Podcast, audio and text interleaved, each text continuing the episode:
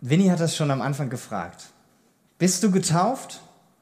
Wenn ja, dann lehn dich entspannt zurück und genieße den Gottesdienst. Und äh, wenn nicht, dann tust du gut daran, wenn du jetzt aktiv zuhörst und natürlich auch ihr zu Hause. Ihr könnt euch noch ein bisschen gemütlicher machen als wir hier. Wenn du dich schon bewusst für die Taufe entschieden hast, dann, ich denke und gehe davon aus, dass du trotzdem aus dieser Predigt heute den ein oder anderen Aspekt mitnehmen wirst. Vielleicht ganz neu für dich nochmal erfassen kannst. Ähnlich wie Birgit das gerade in ihrem Zeugnis gesagt hat. Ähm, da gibt es immer wieder Dinge, die einen äh, ja, beschäftigen und einen umtreiben lassen. Taufe, wieso, weshalb, warum?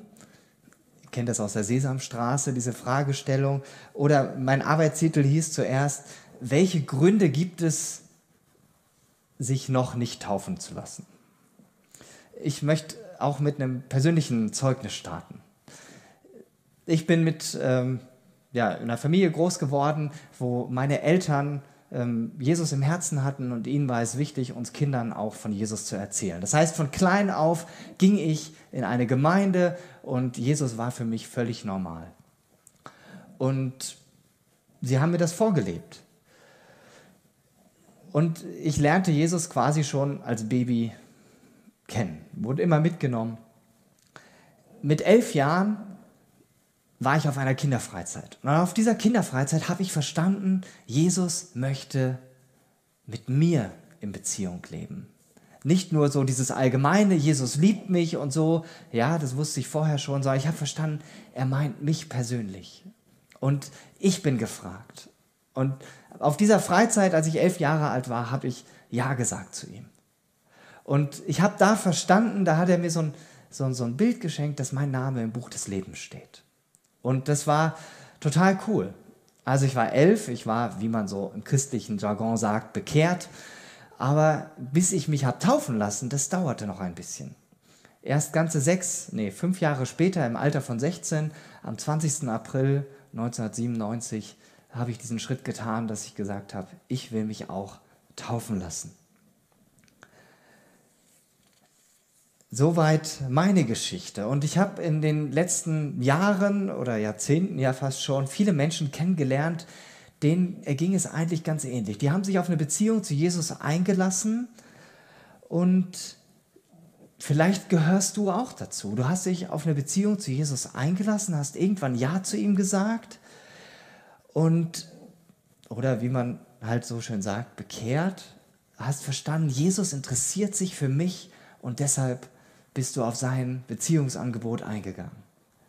Und dann, vielleicht erst Jahre später, bist du auch diesen Schritt der Taufe gegangen oder dir geht es, du bist noch nicht diesen Schritt gegangen und hattest oder hast noch einige Gründe, die dich davon abhalten, diesen Schritt zu gehen.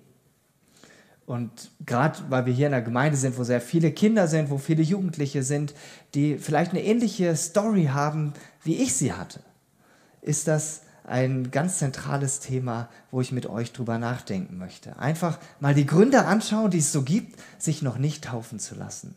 Und dass wir dann anhand der Bibel entdecken, ob diese Gründe tragfähig sind oder eben nicht. Und es kann sein, dass du nach dieser Predigt sagst, hm, Mist, eigentlich habe ich gar keinen Grund mehr, mich nicht taufen zu lassen. Dann habe ich eine gute Nachricht für dich, dann kannst du kommenden Sonntag noch spontan dabei sein. Aber mehr dazu am Ende der Predigt. Bevor ich weitermache, möchte ich gerne noch beten. Jesus, ich danke dir, dass wir dein Wort haben und dass wir lernen dürfen von dem, was du uns in deinem Wort sagst. Und ich bete, dass du jetzt zu jedem Einzelnen von uns sprichst. Du weißt, was wir brauchen, du weißt, an welchem Schritt wir sind und was für uns der nächste Schritt ist in der Beziehung mit dir. Und ich bete, dass du das heute Morgen klar machst. Amen. Ich habe uns die Argumente, habe euch die Argumente mitgebracht, ähm, mal wieder als Ausdruck, nicht als PowerPoint. Der erste Grund äh, lautet, ich, ich habe sie mir jetzt nicht selber ausgedacht, sondern ich habe gedacht, ich frage mal in unserer Jugend nach, unser Jugendleiter Simon D. Äh, Und was sind denn so die Top 5 Gründe, warum sich die Jugendlichen noch nicht taufen lassen? Nummer eins ist, ich bin noch nicht so weit. Man kann das ja immer noch irgendwann machen. Nummer eins. Der zweite, ich bin noch nicht gut genug dafür. Der dritte, passt so zu mir, ich bin ja eh schon von Kindesbeinen an Christ und kenne Jesus. Ich brauche das doch eigentlich nicht. Das macht doch dann gar keinen Unterschied mehr. Das vierte ist vielleicht schon ein bisschen hinterfragender, eine einfache Unsicherheit. Bin ich Christ oder bin ich nicht? Und das fünfte, und warum überhaupt? Was bringt mir die Taufe eigentlich? Ich habe mir gedacht, es ist gut, diese Fragen zu überprüfen, auf den Prüfstand zu stellen und wir machen einfach dazu einen kleinen Faktencheck. Faktencheck, der Begriff ist mir in den letzten Monaten häufiger über den Weg gelaufen in dieser Corona-Krise, wo ja so viele Informationen durch die Medienwelt flattern und äh, vieles doch erstmal ein bisschen auf seinen Wahrheitsgehalt überprüft werden muss, ob es denn überhaupt trägt. Für einen Faktencheck braucht man das nötige Hintergrundwissen und in diesem Fall müssen wir fragen, was sagt die Bibel?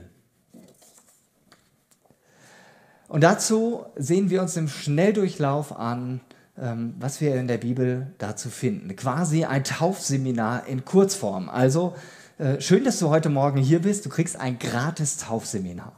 Ja, äh, etwas kürzer, als wir das am Montag gemacht haben.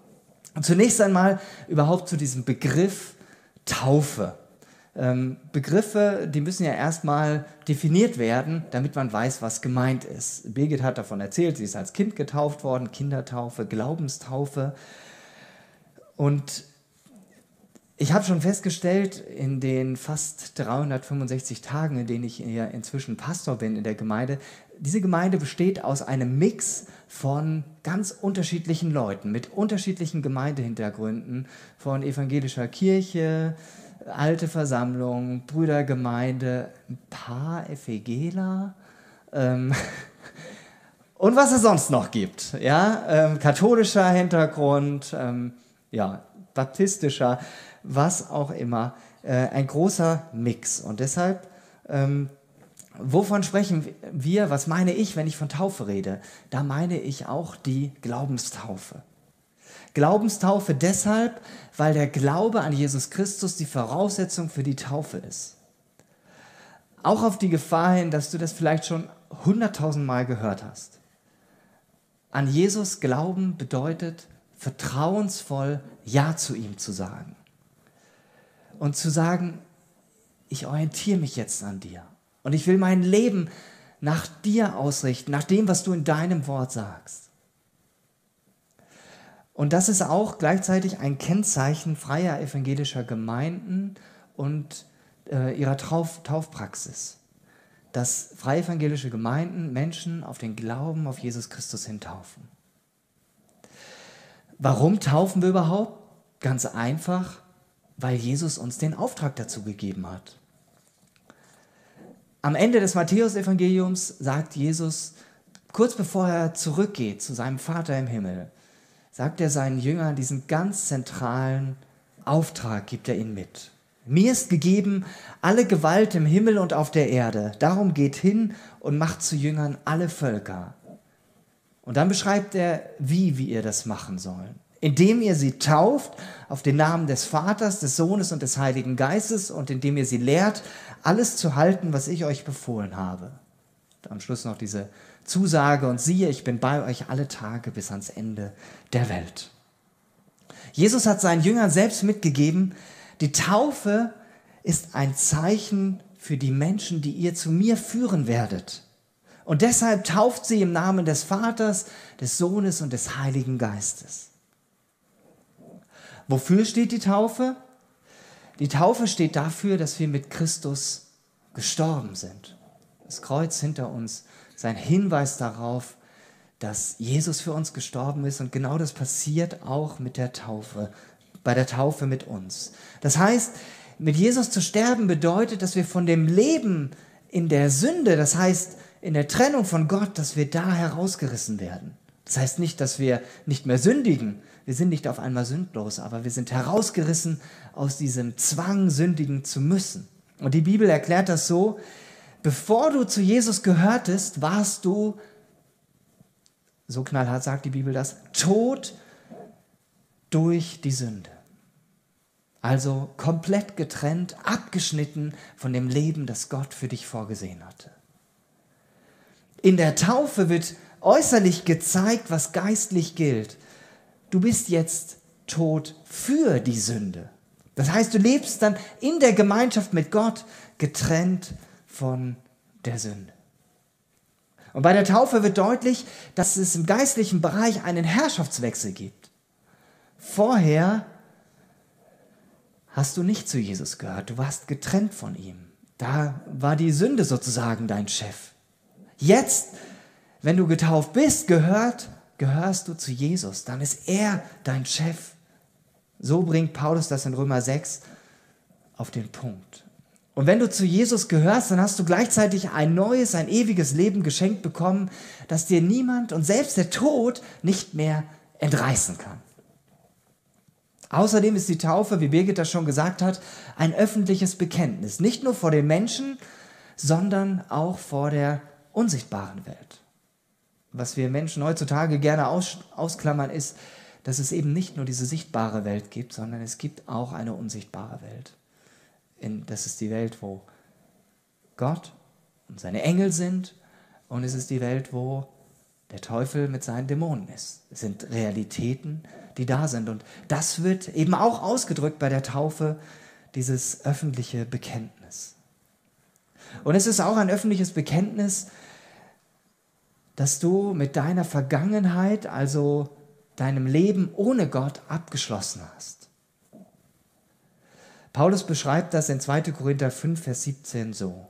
Wenn ein Mensch in die Gemeinschaft mit Christus kommt, ist er eine neue Schöpfung. Das Alte ist vergangen, siehe, etwas ganz Neues ist entstanden. Das heißt nicht, dass alle deine Baustellen im Leben auf einmal weg sind. Im Gegenteil, du bist dann aber fähig, dich diesen Baustellen zu stellen und sie nach und nach anzupacken unter der Führung des Heiligen Geistes. Und das Geschenk des Lebens auszupacken, was dir geschenkt worden ist und das dich jetzt prägt. Wer soll also getauft werden? Nur Menschen, die an Jesus Christus gläubig geworden sind. Das heißt, nur Menschen, die angefangen haben, Jesus Christus voll und ganz ihr Leben anzuvertrauen. Dann diese spannende Frage, wann soll getauft werden? Und da ist das Neue Testament ziemlich eindeutig. Das Neue Testament sagt zeitnah. Am besten ziemlich direkt, wenn du zum Glauben an Jesus gekommen bist. Ein paar Beispiele dazu. Pfingsten, das erste große Tauffest, nicht nur der Startpunkt der Gemeinde, sondern durch die Predigt von Petrus bekehren sich 3000 Menschen. Und dann steht da, alle 3000 werden an diesem Tag getauft. Also das ist ziemlich zeitnah. Muss ein Riesentauffest gewesen sein. Das war äh, bestimmt ein Riesen-Happening. Dann haben wir diese Geschichte von dem Finanzbeamten aus Äthiopien, der extra nach Jerusalem gekommen ist, um den Gott der Juden anzubeten. Er hat sich für teuer Geld eine Schriftrolle anfertigen lassen. Das wurde ja alles handschriftlich gemacht die, vom Buch Jesaja und er liest das auf dem Rückweg nach Äthiopien. Der Heilige Geist schickt Philippus, einen der Jünger von Jesus, schickt er zu diesem Finanzbeamten und er hört zu, wie dieser da in dieser Schriftrolle liest und er versteht nicht, was er liest. Und Philippus spricht ihn an, verstehst du eigentlich, was du da liest? Und sagt, nö. Philippus fragt ihn, soll ich dir ein bisschen helfen? Und dann erlaubt er ihm das, er kann ihm das auslegen und in diesem Mann macht es Klick. Jesus dockt an bei ihm und er sagt, hier ist Wasser, was hindert es, dass ich mich taufen lasse?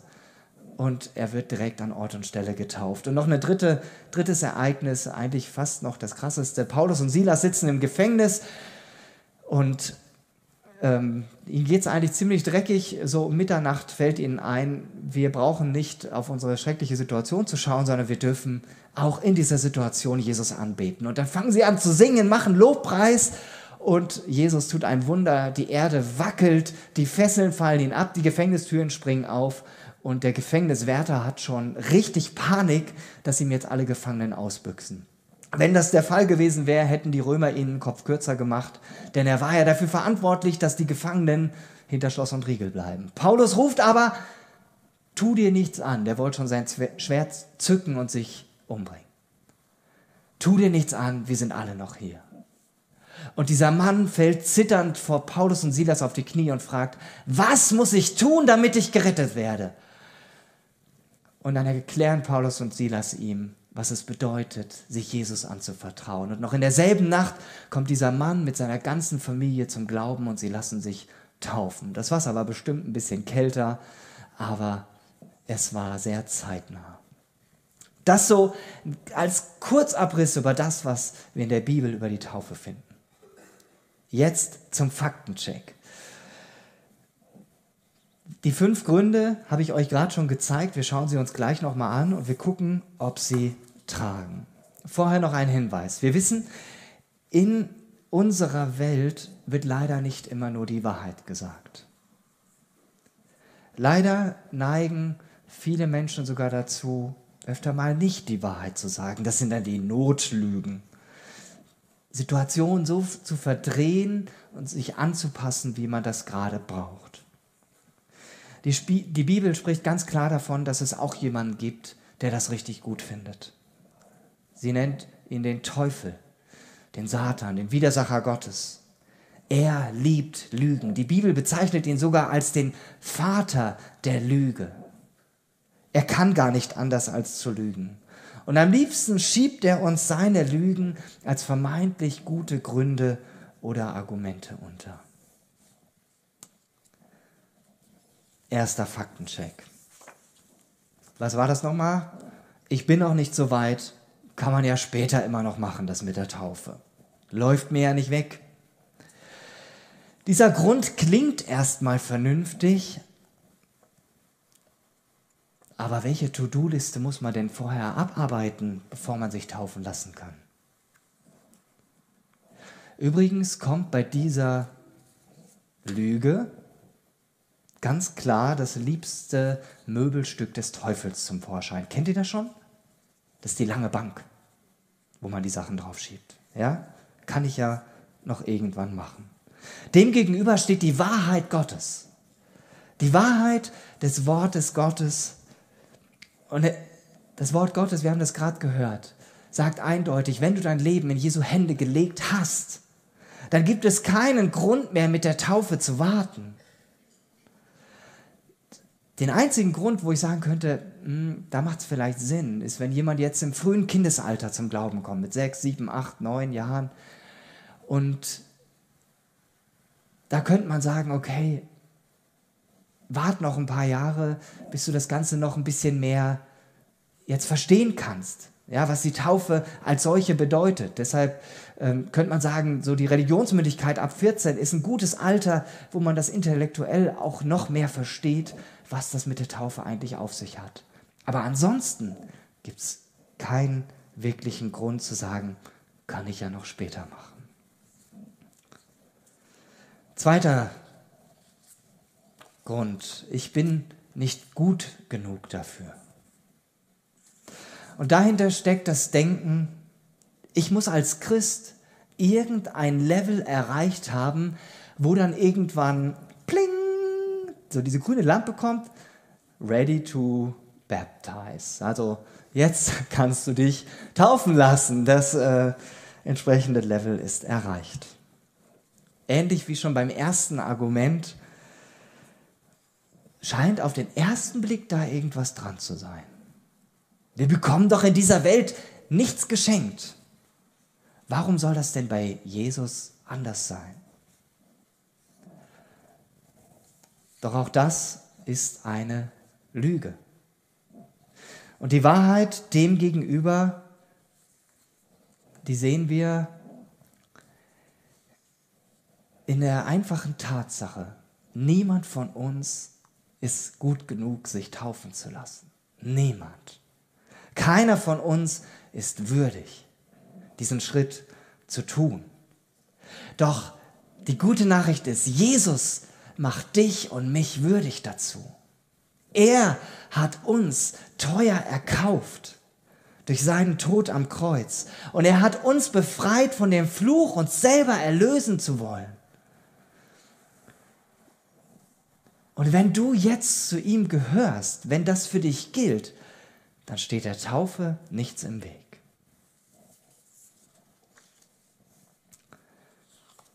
Der dritte Grund für alle, die in Gemeinde groß geworden sind und für die Jesus von Anfang an selbstverständlich war, ich bin ja doch schon von Kindesbeinen an Christ, ich kenne Jesus doch. Das macht doch dann irgendwie keinen Unterschied mehr.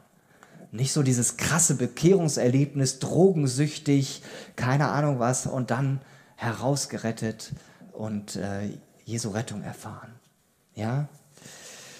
Das klingt so fromm, weil Jesus doch schon immer in meinem Leben war, dann brauche ich mich doch nicht taufen zu lassen, dann gehöre ich ihm doch schon. Und das ist so ein geschickter Versuch des Teufels, das ist wieder diese Kategorie mit den vier Buchstaben, so ein geschickter Versuch des Teufels, uns einzureden, was Jesus gesagt hat, müssen wir nicht so ernst nehmen. Ich selbst bin ja auch Gemeindekind und vielleicht kennst du diesen Spruch, Gott hat keine Enkelkinder. Und das ist auch so. Jede Generation muss neu für sich das Vertrauen in Jesus erfassen, diesen Schritt tun. Und dazu gehört auch diese Entscheidung im Gehorsam zu sagen, ja, Jesus hat es gesagt, deshalb tue ich das. Und das ist die Wahrheit. Der vierte Grund, diese Unsicherheit. Einfache Unsicherheit, bin ich Christ oder bin ich nicht? Hm. Kennen wahrscheinlich auch viele, die im Gemeindekontext groß geworden sind, für die das so normal ist, dass Jesus und Gott präsent sind. Und diesen Grund, den finde ich schon nachvollziehbar. Nachvollziehbarer, besser gesagt.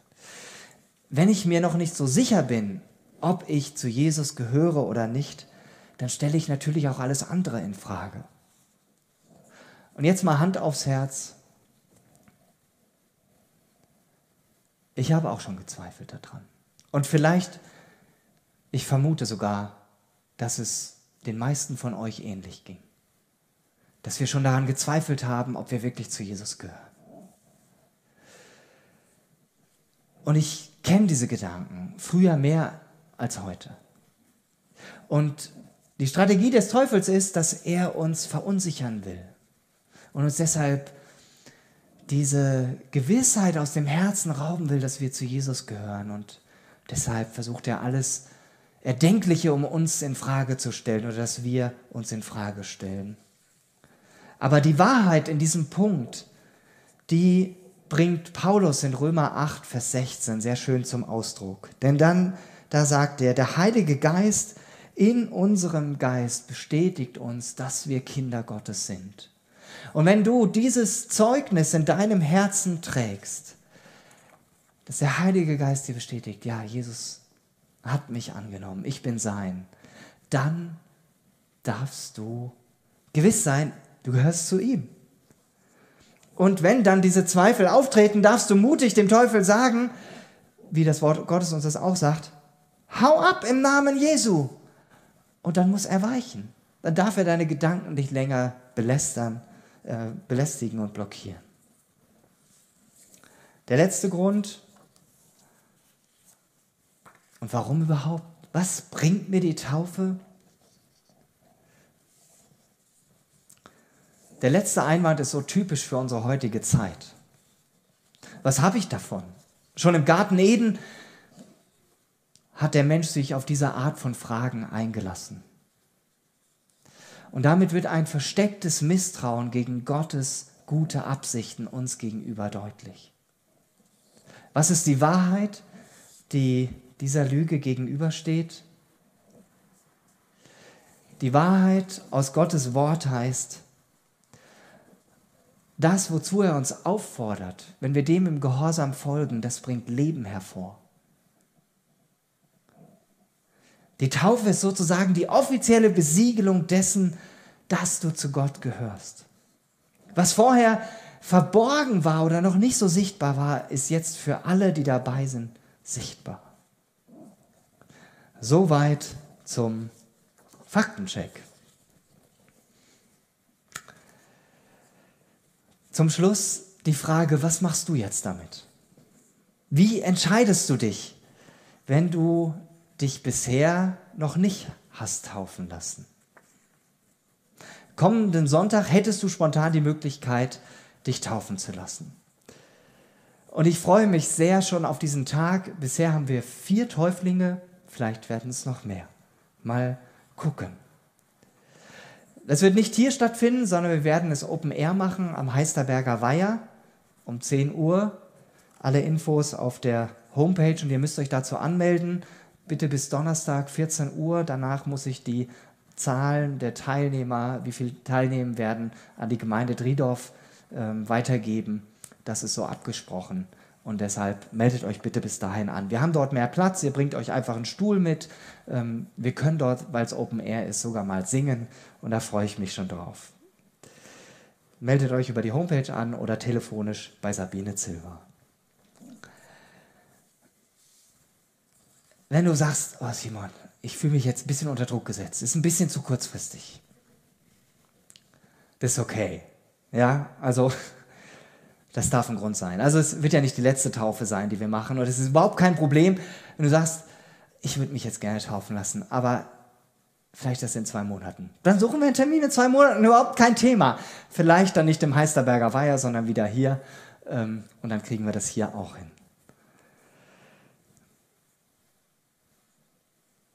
Wenn du bereits getauft bist, dann habe ich für dich auch eine Challenge denn du bist ja schon getauft. Und ich möchte dich ermutigen und herausfordern, gemäß dem Auftrag, den Jesus uns gegeben hat, gemäß ähm, Matthäus 28, 18 bis 20, dass du ein bis zwei Personen in der nächsten Woche aus deinem Umfeld erzählst, ähm, kannst ja erzählen, wir feiern nächsten Sonntag Taufe bei uns in der Gemeinde ah, und ich habe mich auch taufen lassen, dann und dann und erzählst einfach jemandem deine Geschichte und verbindest es damit der Möglichkeit, die Botschaft von Jesus weiterzusagen, ganz persönlich.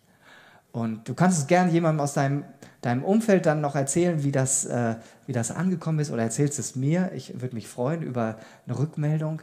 Das wäre doch klasse, wenn wir gemeinsam dazu beitragen, dass diese gute Nachricht sich weiter verbreiten darf.